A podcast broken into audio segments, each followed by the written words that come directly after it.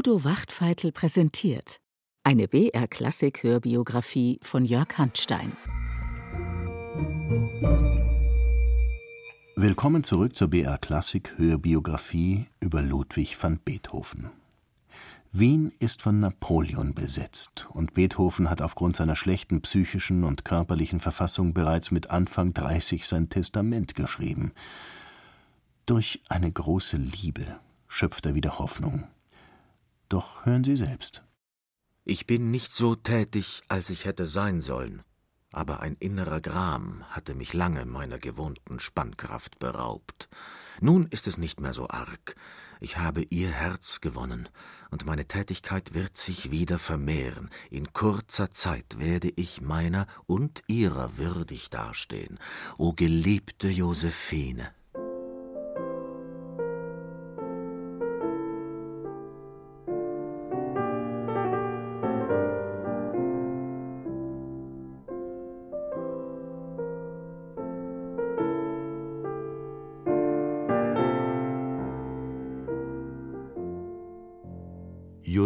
Josephine von Brunswick, jetzt Gräfin Daim, ist wieder verfügbar.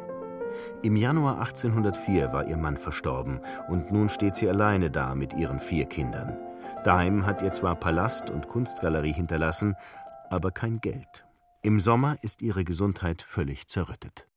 Die Nächte waren besonders furchtbar. Sie hatte schreckliche Nervenanfälle. Bald lachte, bald weinte sie. Danach trat äußerste Mattigkeit ein. Josephines Schwester ist besorgt. Vielleicht hilft eine Musiktherapie. Der einstige Klavierlehrer wird wieder aktiviert. Beethoven ist außerordentlich liebenswürdig. Er kommt nahezu alle zwei Tage und gibt Pepi Unterricht. Im November geht es Josephine schon besser. Die 25-jährige Witwe hat noch immer eine magische Wirkung auf Männer. Ein gewisser Graf Wolkenstein Trostburg weiß davon zu berichten.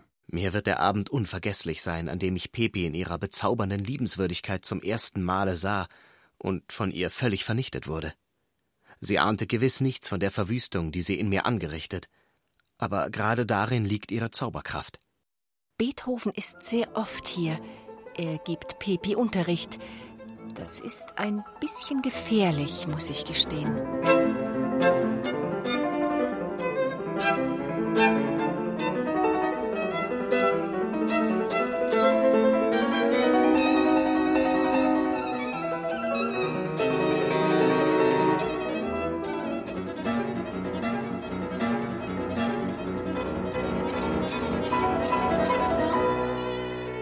Beethoven lässt bei den Brunswicks wohl auch seine jüngste Violinsonate hören.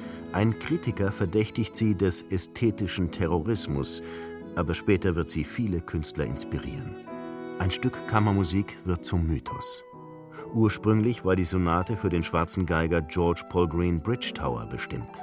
Sonata mulattica composta per il mulatto Bridgetower, gran pazzo e compositore mulattico. Nun veröffentlicht sie Beethoven mit der nützlicheren Widmung an Rodolphe Kreuzer, Mitglied des Konservatoriums in Paris, erster Violinist der Kunstakademie sowie der Kaiserlichen Kammer. Dass Napoleon inzwischen Kaiser ist, bringt Beethoven noch nicht davon ab, nach Paris gehen zu wollen. Um Neujahr 1805 bekommt auch Josephine etwas komponiert. Der gute Beethoven hat ein hübsches Lied für mich geschrieben und zum Geschenk gemacht an die Hoffnung. Hoffnung, lass durch dich emporgehoben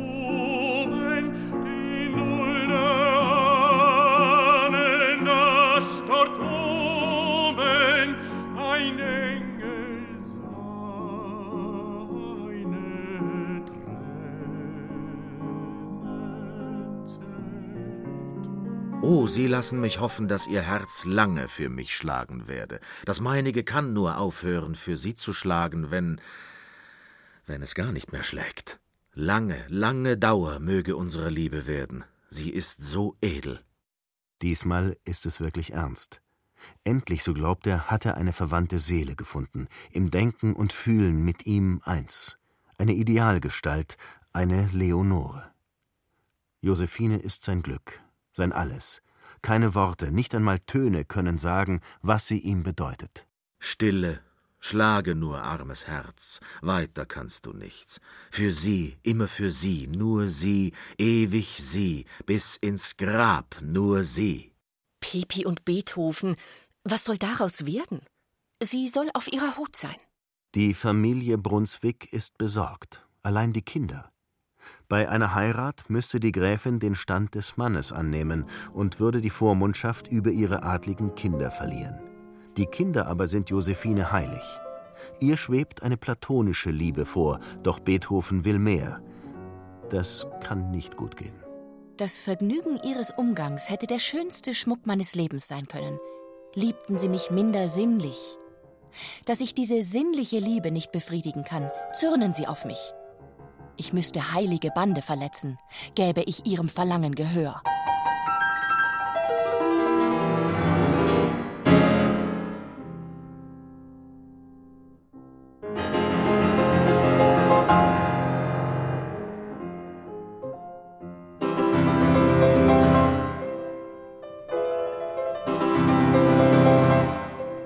Wilde Leidenschaft wütet in der neuen Klaviersonate. Kontraste und Ausbrüche scheinen die Musik förmlich zu zerreißen, dennoch die Form bleibt gewahrt. Beethoven baut den Satz regelrecht. Er kanalisiert den Strom der Töne in strenger Symmetrie.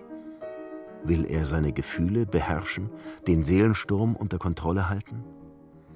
Aber Beethoven vertont nicht sein unmittelbares Erleben. Sein Schaffen geht von Ideen aus, die ihm spontan einfallen. Ferdinand Ries berichtet: Auf einem Spaziergange hatte er den ganzen Weg über für sich gebrummt oder teilweise geheult, immer herauf und herunter, ohne bestimmte Noten zu singen.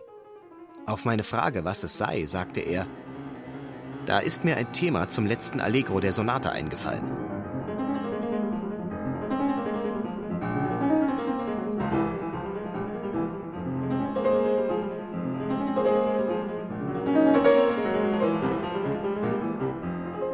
Die Sonate in F-Moll ist Beethovens bislang extremste Musik.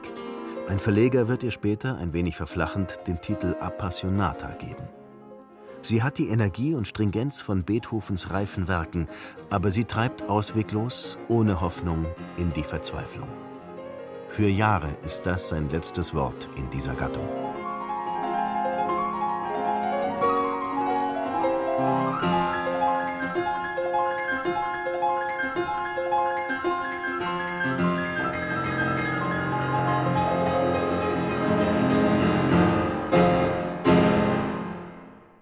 Beethovens Schaffen verläuft impulsiv und langwierig, planvoll und rauschhaft über wild bekrakelte Blätter zur wiederholt korrigierten Partitur.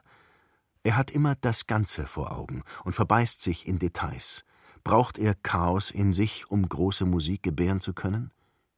Wirklich chaotisch, so finden alle Besucher, ist es in Beethovens Wohnung. Stellen Sie sich das unsauberste und unordentlichste vor. Wasserlachen auf dem Boden, ein ziemlich alter Flügel, auf dem der Staub mit Blättern voller Noten um den Platz streitet.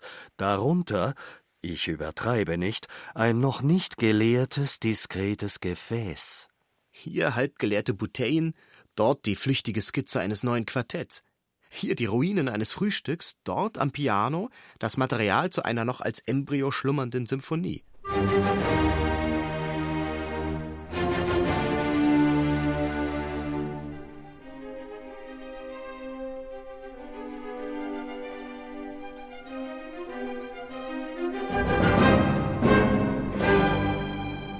paar Noten zu einer Symphonie stehen schon zwischen den Skizzen zur Leonore und nicht weniger seltsam der Beginn eines neuen Klavierkonzerts.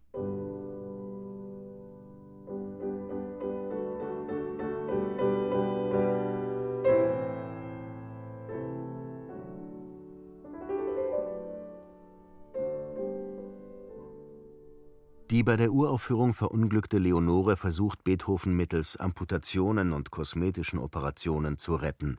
Doch auch die Wiederaufnahme im März 1806 wird zum Desaster. Beethoven wittert Sabotage. So meine Musik verhunzen zu hören. Ich kann nicht anders glauben, dass es mir zum Fleiß geschieht. Alle Pianissimi, alle Crescendi, alle Forti und Fortissimi aus meiner Oper ausgestrichen. Wütend zieht Beethoven die Partitur zurück. Nach zwei weiteren, allerdings vergeblichen Aufführungsversuchen begräbt er die Leonore unter seinen Notenstapeln.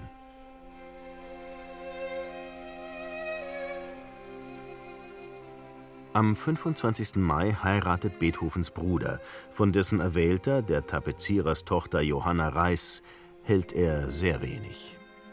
Einen Trauerweiden- oder Akazienbaum aufs Grab meines Bruders. Mysteriöse Worte. Er schreibt sie auf die Skizzen zu dieser Musik. Jahre später wird Beethoven Johanna für den frühen Tod seines Bruders mitverantwortlich machen. Nun aber wird er tätig, wie versprochen. Mit drei Streichquartetten revolutioniert er die Gattung. Sie entstehen nicht mehr für den Hausgebrauch, sondern den Konzertvortrag. Sie haben das Format von Symphonien und die Komplexität elitärer Kammermusik. Sie sind geschrieben für Profis, aber über ihre Schwierigkeit klagt selbst Ignaz Schupanzig. Glaubt er, dass ich an eine elende Geige denke, wenn der Geist zu mir spricht und ich es aufschreibe?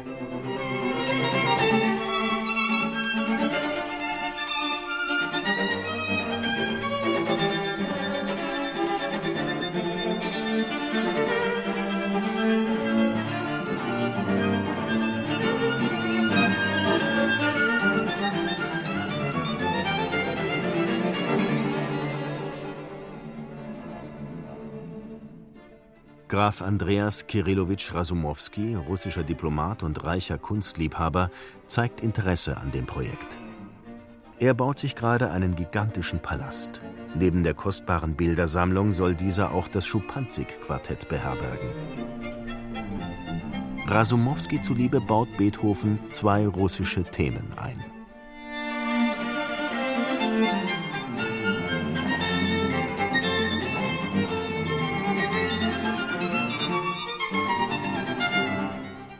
Drei neue, sehr lange und schwierige Violinquartette ziehen die Aufmerksamkeit aller Kenner auf sich.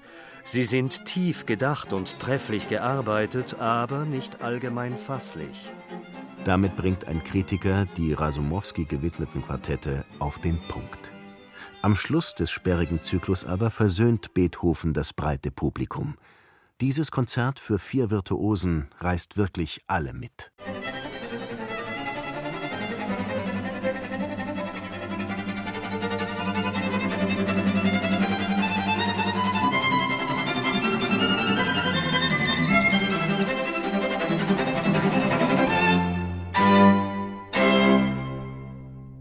Während Beethoven an den Quartetten arbeitet, wird auch Napoleon wieder sehr tätig.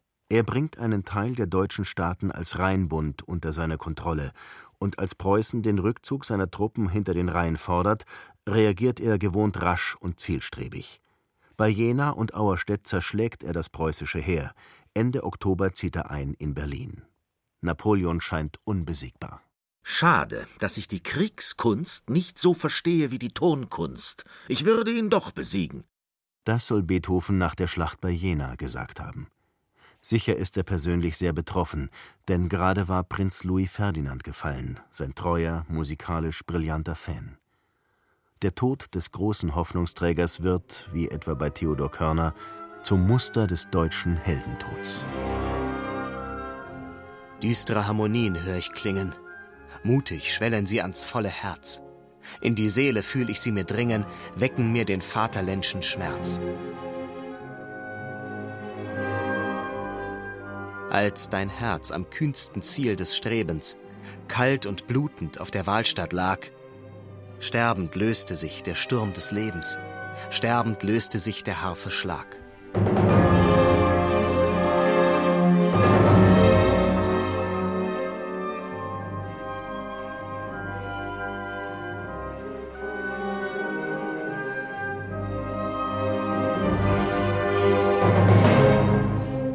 Jetzt erst erhält die dritte Symphonie ihren endgültigen Namen Sinfonia Eroica, und den erklärenden Zusatz composta per festeggiare il souvenir di un grand'uomo.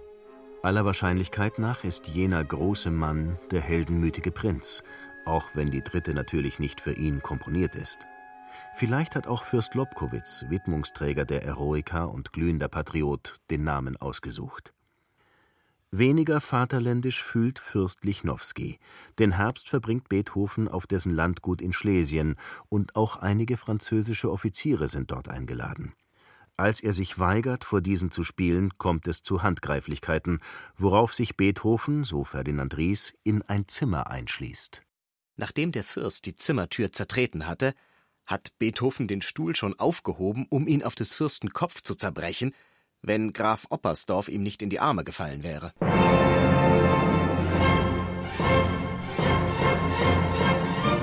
Fürst, was Sie sind, sind Sie durch Zufall. Was ich bin, bin ich durch mich. Fürsten gibt es Tausende. Beethoven gibt's nur einen.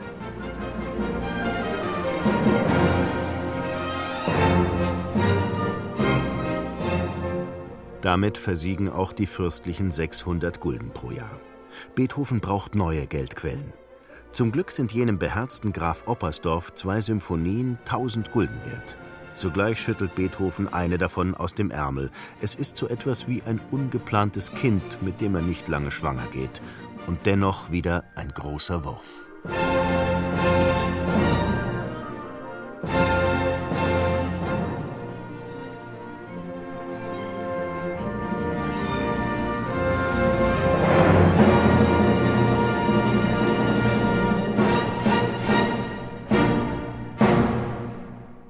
Zufrieden zahlt Oppersdorf seine 500 Gulden.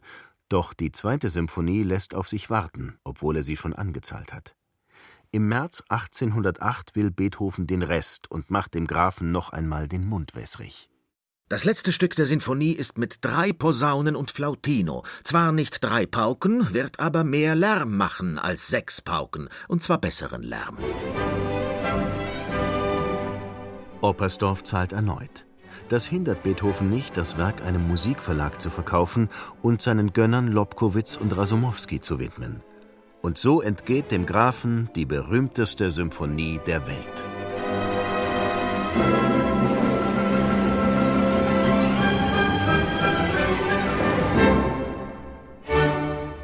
Nachdem Beethoven noch ein großes Violinkonzert eingeschoben hat, stellt er sich 1807 einer neuen Herausforderung – Fürst Nikolaus II. von Esterhazy pflegt jedes Jahr eine Messe für den Namenstag seiner Frau in Auftrag zu geben. In der Vergangenheit hatte Joseph Haydn ihm große klassische Werke geliefert, nun soll das Beethoven übernehmen. Aber er komponiert nicht wie Haydn, sondern erschafft innige, unorthodox fromme Andachtsmusik, getragen von der menschlichen Stimme. Am Ende steht die stille Bitte um Frieden.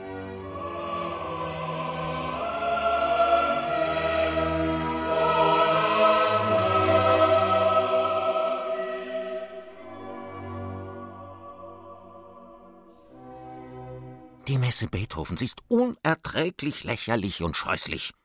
Ich bin darüber wütend und beschämt. Fürst Nikolaus ist nicht zufrieden. Dabei hat Beethoven mit ganzer Leidenschaft bis in den September an diesem Meisterwerk gearbeitet. Und auch mit Josephine läuft es nicht ganz nach Wunsch.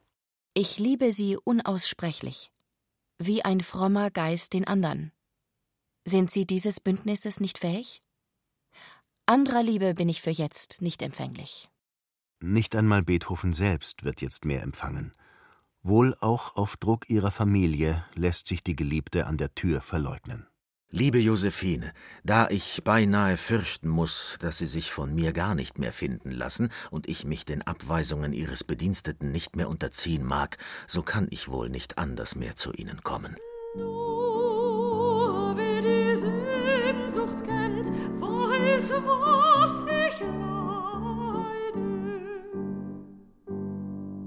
Das ist das Ende.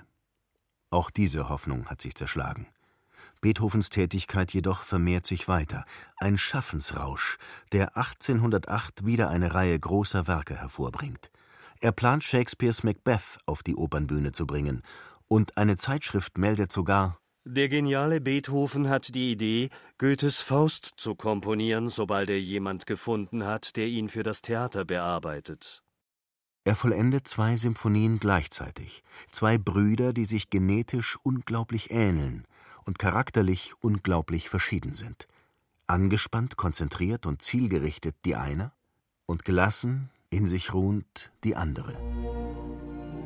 Statt die Zeit voranzutreiben, überlässt sich die Musik dem Fluss der natürlichen Zeit. Pastoralsinfonie. Keine Malerei, sondern worin die Empfindungen ausgedrückt sind, die der Genuss des Landlebens im Menschen hervorbringt, wobei einige Gefühle des Landlebens geschildert werden.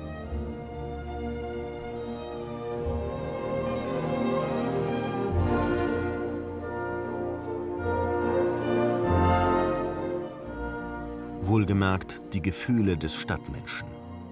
Beethoven vertont den alten Traum von Arkadien, die Utopie einer glücklichen und friedlichen Gesellschaft im Einklang mit der Natur.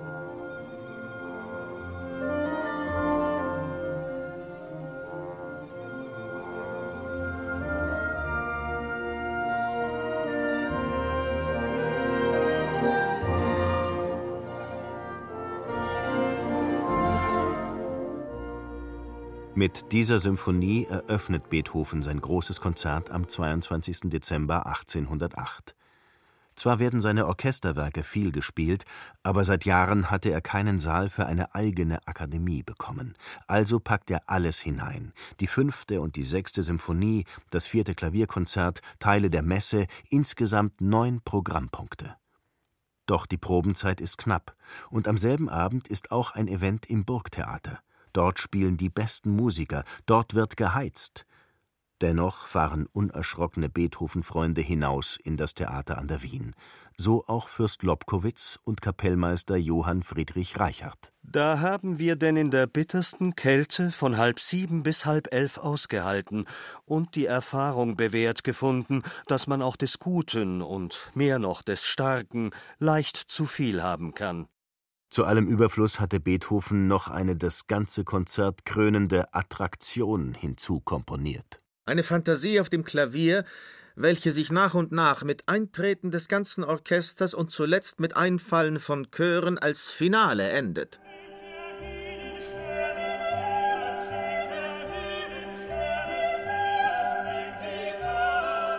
Diese sonderbare Idee verunglückte durch eine so komplette Verwirrung im Orchester, dass Beethoven in seinem heiligen Kunsteifer dreinrief, aufzuhören und von vorn anzufangen. Das ist tragisch, denn in der Chorfantasie feiert sich die Kunst selbst. Es ist ein Hymnus auf die Macht der Musik. Besonders am Herzen liegen Beethoven die Worte Wenn sich Lieb und Kraft vermählen.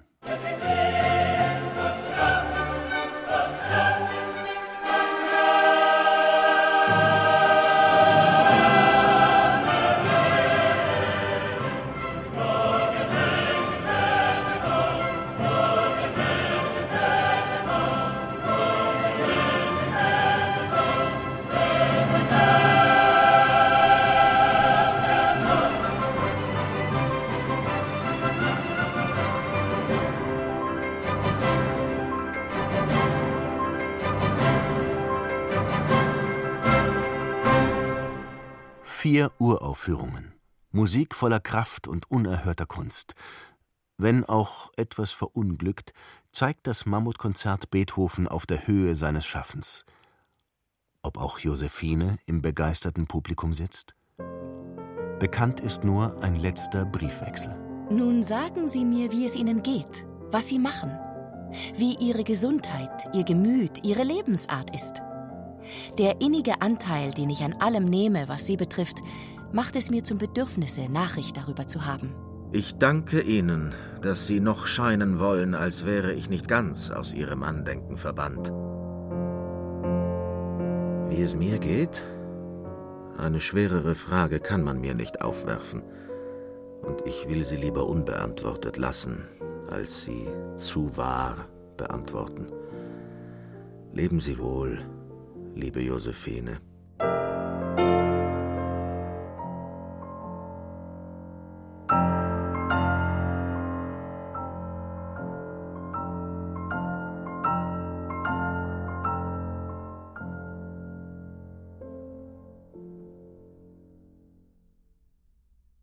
Beethoven beschließt, Wien zu verlassen und eine Stelle bei Napoleons Bruder in Kassel anzunehmen.